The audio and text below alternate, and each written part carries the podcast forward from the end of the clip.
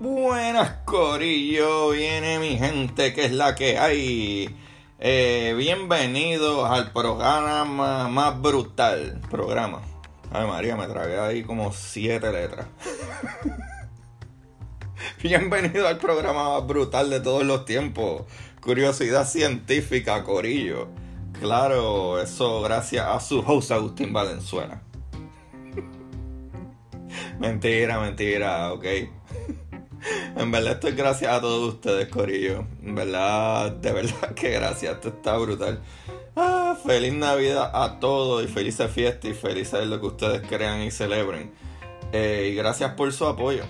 Hoy les tengo este capítulo extra porque, ¿verdad? Como regalo de las fiestas, vamos a ponerlo así. Pero en el capítulo anterior yo les mencioné que iba a tirar otro capítulito el jueves. Y ¿verdad? Eh, maybe por la temporada, pero si ustedes quieren, ¿verdad? Capítulos más de una vez en la semana, van a tener que darme un tag de los que escuchan este podcast con regularidad y ¿dónde me preguntarán, ¿verdad? Agustín, ¿dónde te vamos a taggear? Pues Corillo, en Curiosidad Científica Podcast en Instagram, Corillo, así mismo, Curiosidad Científica Podcast, lo del podcast incluido porque alguien tenía ya curiosidad científica pelado y no posteaba hace como mil años atrás, antes de que Instagram existiera. estoy molestando, estoy molestando, vacilando. Ahora vamos a comenzar con algo maravilloso. Hoy, Corillo, un gran eclipse solar. Pero ustedes dirán, pero Agustín, yo no me di cuenta. Tranquilos, muchachos. Corillo, si están como yo en Norteamérica, no era posible ver esto. Este eclipse se vio en parte así como Indonesia, en sur India, en sur de eh, eh, India, eh, Oman, Saudi Arabia y eso unos lugarcitos así un poquito lejos de mí lamentablemente. Pero para que lo sepan pueden ir a internet, que es la facilidad que tienen casi todo el mundo y mirarlo. Y hay videos y hay, hay fotos espectaculares, súper brutales. A mí me. Yo me babeo cuando veo eso. Eh, so, de mis radio escucha, please, taguenme. O sea, háganme un tag. Si alguien de ustedes tiene alguna foto que hayan tomado, ¿verdad? Está, si están en ese lado del mundo, please, me encantaría ver una fotito de, de, de mis. Eh, ¿verdad? De los de lo escucha de este programa maravilloso de curiosidad científica. Pero, ahora sí. Hoy el principal, ¿verdad? Eh, tema del que hablaremos en este maravilloso capítulo extra es de tan tan tan la energía oscura. Esto está maravilloso porque el día de hoy, como un momento festivo, yo estoy ¿verdad? Haciendo este capitulito y esta maravilla que actually, eh, eh, no un montón de gente, pero como dos personas más han escrito contra mano todavía. Hablaste de la materia oscura y hablaste de, de, de, cómo se creó el universo y lo de la expansión, eh, de la inflación, pero no has hablado de la materia, de la energía oscura, perdón. Y pues vamos a meterle a eso entonces, vamos a meterle la energía oscura. es un tema súper interesante, pero al mismo tiempo no sabemos qué, no sabemos por qué sucede. Pero basado en las observaciones, eso está sucediendo. Eh, para que me entiendan, los que no saben nada al respecto de energía oscura, vamos a ir a un principio. Al principio de la década del 1990, por ahí, eh, una única cosa era ¿verdad? cierta con respecto a la expansión del universo. Y era que podía tener la cantidad de densidad de energía suficiente para lograr detener su expansión y recuperación.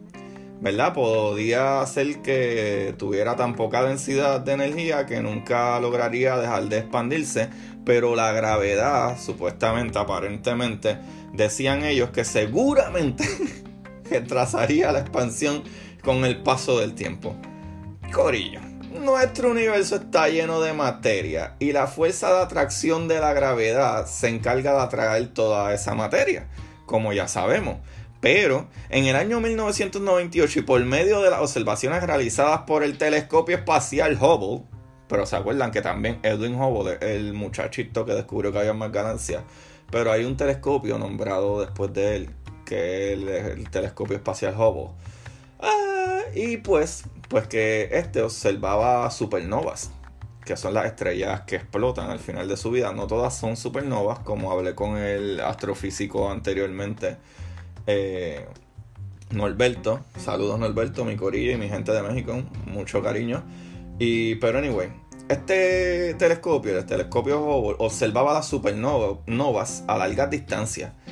Eh, se demostró que hace mucho tiempo el universo en realidad se estaba expandiendo más lentamente de lo que lo hace hoy en día. Entonces la expansión del universo no se ha desacelerado debido a la gravedad como pensaban.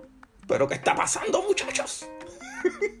Como todos los científicos pensaban, Corillo, que la gravedad no iba a dejar que eso sucediera, sino que por el contrario, eh, eh, esta expansión del universo, la gravedad no ha hecho nada. Digo, si ha hecho algo, la expansión del universo le está ganando, ya que ha estado en aceleración, se está expandiendo mucho más rápida, ¿verdad? De manera más rápida. y nadie esperaba esto, nadie sabía cómo explicarlo pero algo estaba causando esto. Pero ¿qué será, Agustín? ¿Qué será? Tranquilos muchachones y chicas y todo el mundo. Les voy a explicar. Esta fuerza es conocida como energía oscura y es una forma de energía que está presente en el espacio, ejerciendo presión de, ¿verdad? de desaceleración, eh, la expansión del universo, provocando una fuerza gravitacional repulsiva. O eso es una manera en que ellos la quieren poner. Algo que, crea una fuerza repulsiva a la gravedad. O sea que la gravedad empuja a la gravedad por otro lado. Yo no lo veo exactamente de esa manera porque esto es de la manera en que yo lo entiendo. Como, ok, ¿qué es la energía oscura? Si vamos entonces como que a, un significado per se. La energía oscura es una fuerza eh, que se encuentra en el espacio exterior que se encarga de ejercer una enorme presión dentro del mismo que provoca que la expansión del universo se eh, ralentice al mismo tiempo creando una fuerza de gravedad altamente repulsiva. En la forma que tienen algunos científicos de explicar por qué el universo apareciera, ¿verdad? parecería que se está expandiendo. ¿Qué te dice esto? Que aparentemente la fuerza, ¿verdad? La energía oscura esta energía oscura repele la gravedad. La gravedad no puede tocarla. Es como si habláramos de, en el caso de la materia oscura, que no sabemos qué tipo de partículas, si es que son partículas o whatever, pero esa materia tiene una gravedad. Pero la luz o, ¿verdad? Que es con lo que nosotros podemos ver eh, eh, las partículas, no interactúa con luz, no interactúa con cosas que nosotros tenemos para saber qué es la, la materia oscura. Pues si se ponen a pensarlo de esta manera, en energía oscura, parece que la energía oscura, algún tipo de materia o lo que sea que esa energía, que la gravedad no puede mantener suficiente las cosas que están creadas de átomos juntas, porque se sigue creando espacio entre las galaxias, las estrellas y todas esas cositas maravillosas. O sea, ¿qué, qué me dice esto? ¿verdad? Vamos a hablar unos antecedentes aquí de que, tengo en este, eh, ¿verdad? En este paper, en, este escrito de donde he sacado la información que verifique con ciertas otras páginas como siempre hago muchachos que siempre les digo qué páginas son. Pero esta es de las más brutales que encontré y por eso se la estoy trayendo. So, hay antecedentes a esto. El concepto de energía verdad eh, surgió a partir de las observaciones realizadas a supernovas del tipo 1 que sugirieron que el universo estaba en proceso de aceleración. Las supernovas dieron la principal prueba sobre la existencia de la energía oscura. o sea que el telescopio Hubble estaba mirando, muchachos. Y de la posición que se supone que estuvieran esas supernovas, de momento aparecieron estar alejadas una de otra y con el tiempo de la manera en que se estaban alejando al principio a la, manera que se están alejando ahora aparentemente es mucho más rápido Y eso yo les voy a hablar un poquito más de eso más ahorita, después que acabe todo el artículo que les traje de hoy. So, básicamente, voy a venir un poquito con la historia de la energía oscura. Eh, la constante, ¿verdad?, cosmológica que fue dada por Albert Einstein, quien buscaba la forma de dar soluciones a la ecuación del universo estático y usando, ¿verdad?, para compensar la gravedad. Se probó eh, tempranamente, ¿verdad? Es bastante fácil, podría decir yo, que el universo estático de Einstein era inestable debido a que, ¿verdad? Llevaban a la expansión descontrolada del universo. El equilibrio es inestable, entonces si el universo pudiera expandirse, la energía que liberaría se iría al vacío causando más expansión. Esta parte está súper brutal. Las observaciones que realizó Edwin Hoover se encargaron de demostrar que el universo estaba expandiéndose y que no era estático. Y entonces Alan Guth en 1970 propuso la existencia de un campo con presión negativa que podría eh, conducir a la inflación cósmica. Cuando él habla aquí de, ¿verdad? de presión negativa, es como decía básicamente anterior, ¿verdad? Que habla anteriormente, es como si fuera una antigravedad, o sea que una presión negativa que está, olvídate de la gravedad, está negando la gravedad. So, esta inflación postulaba que existían fuerzas repulsivas similares a la energía oscura, dando como ¿verdad? resultado la expansión del universo. El término energía oscura fue dado por eh, Michael Turner y la primera prueba de la energía provino de todas las observaciones que se habían realizado de la expansión de las supernovas, como les hablé anteriormente que el telescopio Hubble observaba. Teoría confirmada por Saul Perlmutter.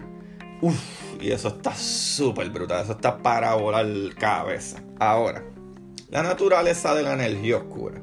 La naturaleza de este tipo de energía aún se encuentra bajo investigación porque nadie sabe lo que es. y de acuerdo a mi amiga eh, Patricia eh, Luna, eh, ella dice que cada vez que ponemos algo en oscura, como materia oscura, energía oscura, etc., es la oscuridad de nuestro conocimiento que no sabemos lo que hay. Y hay otro físico, él se llama Daniel Whiteson, que él tiene uno de los libros que más me encanta. Que él dice básicamente lo mismo, que él está seguro que de aquí a los próximos 50, 100 años, van a haber físicos que van a decir, diantre, pero si eso era súper obvio. Claro, ¿por qué? Porque ya ellos tenían la información que teníamos nosotros ahora y hubo algún muchachito que entre investigación e investigación, muchas de las cosas científicas surgen así como, ah, pero es que esto es medio obvio, pero fue obvio para una sola persona, no para todos. Y después, ¿qué sucede? Es que uno dice, ah, contra sí. y eso es lo que dice Daniel Watson. Eh, pero anyway, volviendo para atrás ahora mismo, ahora mismo, la naturaleza de este tipo de energía, ¿verdad? Oscura, eh, se encuentra bajo investigación y debate por parte de los científicos. Hasta la fecha se conoce que la energía es homogénea, no es una energía densa, pero en realidad todavía se desconoce la interacción que posee con las fuerzas fundamentales. Que eso es lo que les dije, no, no interactúa con la física que conocemos So, es un misterio súper brutal. Únicamente se sabe la relación que tiene con la gravedad. Eh, en ella es muy difícil realizar experimentos, pues su densidad pesa únicamente 10 a la negativo 29 gramos centímetros. Ah, y eso es un montón. Pongan después del punto, ¿verdad? Después del punto, pongan 29 0 al frente de ese primer uno, para que tengan una idea. Ok. Se sabe también que la energía oscura tiene una influencia importante sobre el universo porque representa el 70% de toda la energía que existe y ocupa un espacio uniforme en el espacio interestelar. Ok, aquí voy a tomar una pausa con este artículo.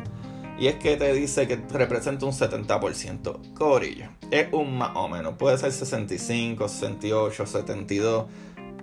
todos los artículos varían. Pero, siendo honesto, ninguno está mal ninguno está mal. Porque depende de la manera en que tú lo veas, porque estos son nuevos campos que se están estudiando de física. So, esto yo podría decir que son unas más o menos, eh, ¿verdad? Unos cálculos más o menos y, cuadran en algunos lados, pero en otros no. So, sí, es alrededor de unos 70%, igual que la, la materia oscura alrededor de un 23 a 25%, algo más o menos, y la materia que conocemos, que es todo lo que vemos, desde el pajarito, la hormiga, hasta los planetas, las galaxias, el polvo, las nebulosas, todo que conocemos, que está compuesto por átomos, que es todo lo que conocemos, es un 4.6 a 5% en todo el universo. Por eso es que tenemos que saber y descubrir qué es la energía oscura y qué es la materia oscura. Y no sabemos. Es importante mencionar también que, lo, ¿verdad? que los dos modelos principales son la eh, quinta esencia y la constante cosmológica. Esos son los dos eh, modelos principales con los que ellos la aplican, que en otros capítulos le hablaré de ellos, pero es bastante sencillo a fin de cuentas entender esto. Pero aquí hay unas par de teorías de la energía oscura. No es que ninguna sea verdad, son teorías porque matemáticamente y probado, ¿verdad? Este, con experimentos funciona de ser esto real. So, la energía oscura es una propiedad del espacio y esta teoría proviene de la teoría de la gravedad de Einstein, que dice que el espacio vacío únicamente puede tener su propia energía. Pensaba que el espacio venía de la nada y que mientras más se formaba, más energía producía, lo cual podría explicar la veloz expansión del universo observable. Está la otra teoría que es la teoría del todo, que explica la manera en que todos los objetos que se encuentran en el universo se comportan. Esta, la energía oscura crea una fuerza fundamental nueva. Eh, dice que existe una fuerza que aún no ha sido descubierta y que actúa a escalas muy grandes y que únicamente será observable cuando el universo logre alcanzar un tamaño gigante. La distancia del tiempo eh, que es un fenómeno que sucede cuando los objetos se pueden mover a la misma velocidad que la luz y experimentan una eh, ralentización en el tiempo. Esto significaría que la percepción del tiempo es más rápida en el pasado. Esta otra teoría nos habla de la existencia de una nueva partícula exótica ya que los científicos creen que la energía que existe eh, en un campo particular debe ser transmitido por una partícula de fuerza en lugar del campo por sí mismo. Que esto es bien parecido a, las teorías del gravitón, de la gravedad, que dicen que la gravedad, aparte que Einstein tiene su relatividad y dicen que la gravedad es como una tela, ¿verdad? Es algo geométrico en el espacio, hay otras teorías que hablan de un gravitón como debería funcionar con una partícula. De esta misma manera, ellos piensan que la eh, energía oscura debería ser, ¿verdad? O verse con alguna partícula. Entonces, las teorías FR, que son modelos de la curva actual del universo, la cual es representada por la letra R, científicos mostraron que con un eh, valor específico de R, el universo es creado por lo que la energía oscura no sería necesaria para poder explicar la expansión del universo. Eh, no sabemos. Esto está súper bueno y está súper brutal. Yo creo que un tema sencillo, pero un tema que realmente no sabemos nada al respecto. Eh, esto está súper, súper bueno. Y algo que quiero añadir, que creo que es súper importante y que todos los, los papers y libros y etcétera que he leído no es que he leído muchos. Pero lo que he leído y he escuchado, hay muchos podcasts que también sigo que son súper brillantes. Eh, que te hablan de la energía oscura. Muchos de ellos te, te tratan de explicar cosas como que por qué se está moviendo o algo que los científicos y los físicos saben es que la expansión, ¿verdad? del universo está yendo mucho más rápido que la velocidad de la luz. Y mucha gente dice, ok, pero cómo es que el universo se está expandiendo más rápido que la velocidad de la luz. Corillo, les voy a explicar. Porque cuando uno piensa en expansión, piensa en los bordes o las orillas de algo y algo que está empujando hacia afuera. Pues no, la energía eh, oscura no funciona así. La energía oscura está creando más espacio entre los objetos.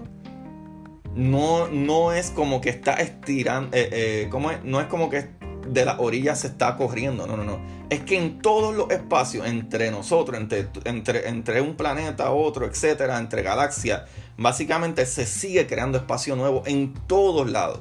Y está una de las eh, físicas teóricas más importantes, Jenna Levin. Ella explica esto y ella lo pone de una manera maravillosa. Imagínense que ustedes tienen un globo, ¿verdad? De un globo como por una fiesta de Navidad o whatever, quinceañero, lo que ustedes utilicen globo. O para echarle agua y tirarlo a tu mejor amigo en la cabeza. Imagínense un globo. Y ese globo, antes de ustedes llenarlo, le ponen muchos puntitos, ¿verdad? Le ponen muchos puntitos o, le ponen muchos stickercitos alrededor del globo. O con un marcador le ponen muchos circulitos, muchos puntitos. Pero usted empieza a llenar ese globo. ¿Qué sucede? Los puntos se van separando porque se sigue haciendo espacio entre los puntos. No es como que yo jalo el globo de una esquina y la otra. Así es la expansión de nuestro universo. Por la energía oscura. Y eso está súper brutal. Y más adelante les voy a traer un, capítulo eh, para no meterles mil cosas de cantazo que habla de la inflación del universo. De cuando el principio, cuando sucedió ese Big Bang y qué es lo que esperábamos y lo que no sucedió. Y parte de algo que está súper cool es que también hablan de energía oscura, que si es algo físico, eh, el espacio, el universo, como en las teorías de Einstein, muchos científicos piensan que podría suceder, y eso tampoco nadie lo sabe, si sí o si no, que cuando llega al punto final que no puede expandir más, va a virar para atrás, como si fuera un elástico. A eso le llamamos eh, el Big Crunch. Y eso sería que todo el universo volvería otra vez para atrás a ese punto sencillo, single eh, point, ¿verdad? Ese, punto del, medio o, ese punto donde estaba todo en algún momento, en un crunch. Lo cual no estoy muy de acuerdo con el nombre crunch, pero pues crunch suena como cuando tú coges unas papitas y crunch Yo diría más bien como que, no sé, díganme ustedes nombres de cómo le llamarían. Creo que esto es un, un, y una información que no es tan difícil de entender. Es súper interesante y súper maravillosa. Y ahora, mi gente, hoy sí que sí, esto está súper brutal. Esta información la saqué de VIX.com. V como de Víctor y de punto y X. No VIX del que mamá te pasa por la frente. Otra página que lo saqué fue de EU Stone 96, EUSTON96.com, eh, hypertextual.com y de NASA.com. Claro que de NASA. Tenían que meter la cuchara en todo. Corillo, estoy súper feliz porque no he leído el libro todavía. Pero mi esposa me regaló un libro maravilloso de uno de mis físicos favoritos, eh, Michio Kaku. Y Michio Kaku, ese muchachito, eh, este libro se llama Física de lo Imposible. Podremos ser invisibles, viajar en el tiempo y teletransportarnos. Esas son las preguntitas que nos trae aquí Michio Kaku. Y este muchachito, les voy a dar aquí una descripción de él para los que quieren saber. Oye, este capítulo ya está bueno, era para allá. Voy a hacer hasta una medio biografía de este muchachito. Michu Kaku, Kaku nació en 1947 47, en Estados Unidos de padres japoneses. Es un eminente físico teórico, uno de los creadores de la teoría de campos de cuerdas casina, este muchachito. Apadrinado por Edward Teller, que le ofreció la beca de ingeniería Hertz. Se formó en Harvard y en el Laboratorio Nacional Lawrence de, en Berkeley de la Universidad de California, donde obtuvo el doctorado de física en 1972. Desde hace casi 30 años ocupa la cátedra, cátedra Henry Semat de física teórica de la Universidad de New York y es uno de los divulgadores científicos más conocidos del mundo. Presenta dos programas de radio y participa en espacios de televisión y documentales. El autor, además de, ¿verdad? de decenas de artículos y de varios libros, algunos de ellos traducido al castellano. Como estamos aquí gozando, este librito, lo brutal de este libro, es que está traducido al castellano, los de habla español, que verdad, que hablamos español. So, este libro, por eso es de las cosas que más me gustan. Casi todos los libros que yo leo, ninguno está en español, están en inglés. Y creo que la emoción de este libro es por eso. aunque no lo he leído todavía, es un regalito de Navidad de mi esposa. Eh, lo brutal es que lo pueden conseguir en español, mi gente, Física de lo Imposible, de Michio Kaku. M-I-C-H-I-O.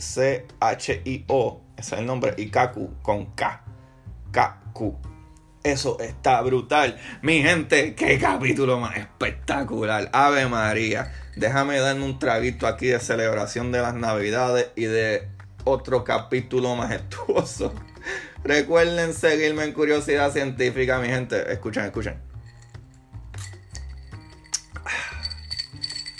Mucho hielito. Mi gente, muchas felicidades. Eh, si no lo vuelvo a, a, ¿verdad? Si no me vuelven a escuchar o no me vuelvo, nos volvemos a contactar, escríbanme, búsquenme en Curiosidad Científica Podcast, coméntenme, díganme sus preguntas, envíenme de qué más quieren saber. Yo tengo una lista bien grande que trato de traer uno de esos temas poco a poco. Pero déjenme saber de qué más les interesa, qué más les vuela la cabeza, qué temas ya hemos hablado, pero ustedes tienen más dudas. Díganme que para eso estoy aquí, para hacerles la vida a ustedes fácil. ¿Para qué? Para que busquen la manera de aprender. ¿Qué más le divierta? Seguro, mi gente. Cuídense mucho y felices fiestas. Feliz año nuevo. Bye bye.